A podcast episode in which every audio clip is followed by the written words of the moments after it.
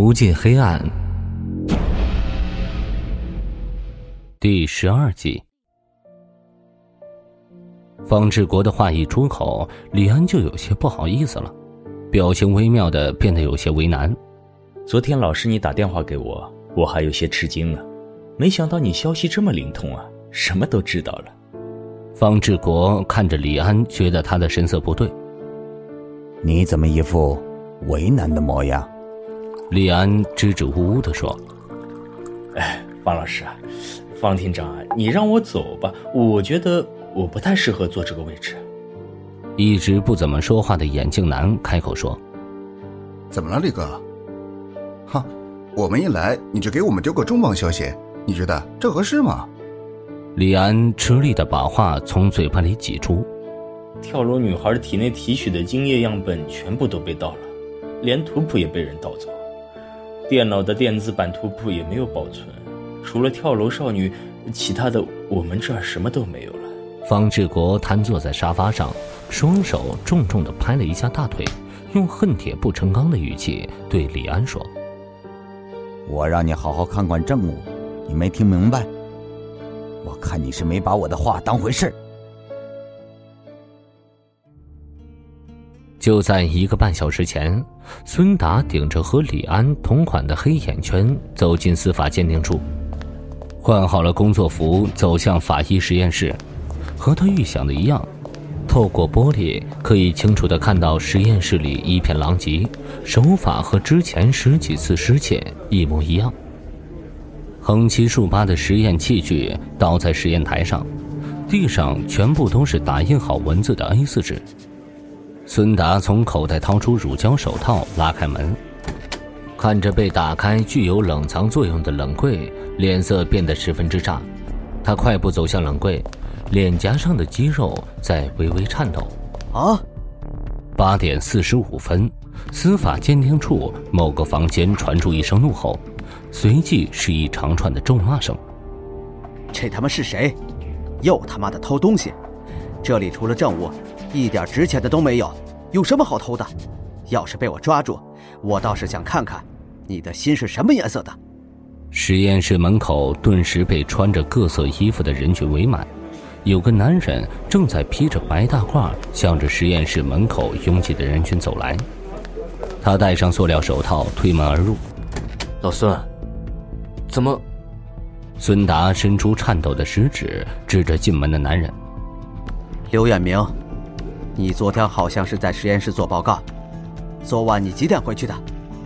刘远明想着，我昨天应该是十一点半吧，把东西收拾好我就走了。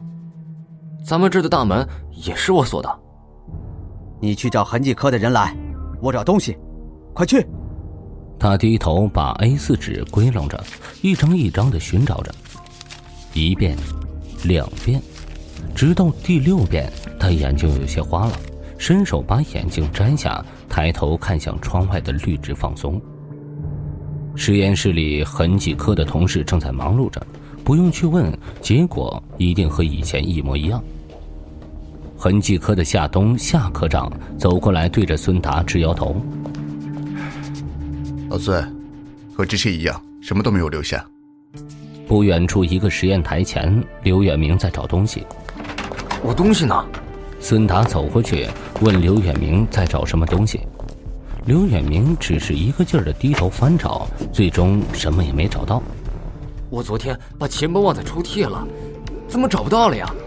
实验室再次失窃，除了死者体内提取的精液样本理所应当的失窃之外，法医助手刘远明的钱包也被小偷顺手牵羊带走了。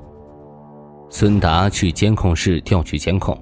监控录像的时间显示为二零一九年八月十四日二十三时三十二分十五秒。刘远明站在司法鉴定处外面，他面对着摄像头，把玻璃门锁死之后离开。在二零一九年八月十五日零时十分二十五秒时，突然监控时间跳动了一下。直接变成零二时零零分零八秒，孙达指着跳动的时间问监控室的同事：“小马，这是怎么回事？我也不清楚啊，可能是断电。我去看一下店长。小马说完就离开监控室，不一会儿就回来了。孙法医，店闸没有被人动过的痕迹。我刚才打电话给供电公司，他们说今天夜里永民路的电缆发生了故障，有将近一个多小时的抢修，时间刚好对得上。可能是因为这个原因，我们的监控也没有蓄电池，所以才失去一些画面。孙法医，孙达跑出监控室，一股无名的怒火涌上心头，因为监控设备出现故障，没有留下小偷的画面。他早在发生失窃事件后，就不止一次向上面申请更换较好的监控设备，可是上面总以一些理由搪塞过去，申请一而再、再而三的被驳回。李安坐在办公室，门被人以报丧的手法敲响，他对着门外说：“请进。”办公室的门被孙达打开。李队，实验室失窃了。李安看着孙达，用难以置信的语气问：“啊，东西还在吗？数据库的匹配结果怎么样？”孙达抿抿嘴，把门关上，走到李安面前：“这些我都放在了安全的地方，除了我，没有别人能找到。匹配起码要一夜才能好。今天凌晨鉴定处停电了，电脑关机，所以匹配被迫停止了。”队长办公室里鸦雀无声。三个人坐在沙发上，沉默无语。李安等待方志国的回话。戴眼镜的男人最先打破僵局：生物样本失窃会对案件的侦破速度和准确性起到很大的影响。万事，方志国紧皱的眉头缓缓舒展开。我来之前早就做好了打算，既然已经失窃，说的再多也没有用，案子还是要破的。众人的沉默表示对方志国的说法默认。房间又一次陷入沉寂，不过很快就被唐浪给打破了。昨天中午袭击孙达的周勇被带到一号审讯室，方志国耸动鼻翼看着眼前的周勇，他的脸上露出一副惊讶的表情，随后身体前倾，半趴在桌子上说：“你脸上的伤是怎么来的？”周勇的脸上有不下五处伤口，当然不是被看守所里面的工作人员打的，这些伤都是旧伤，这些伤对于他来说根本不值一提。周勇不说话，方志国也没有继续追究，他慢条斯理的说：“我们应该有几年没有见了吧？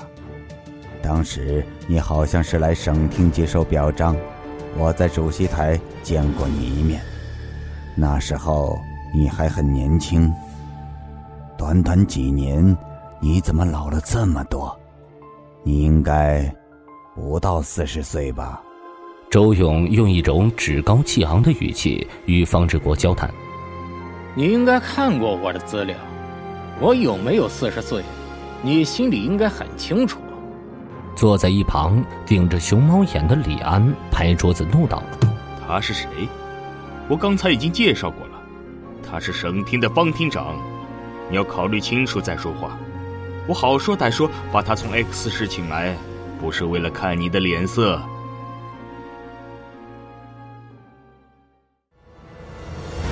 欲知后事如何，请收听《无尽黑暗》的下一集。本节目由 Face Live 声势工作室倾情打造，Face Live 声势工作室。创造声势新时代。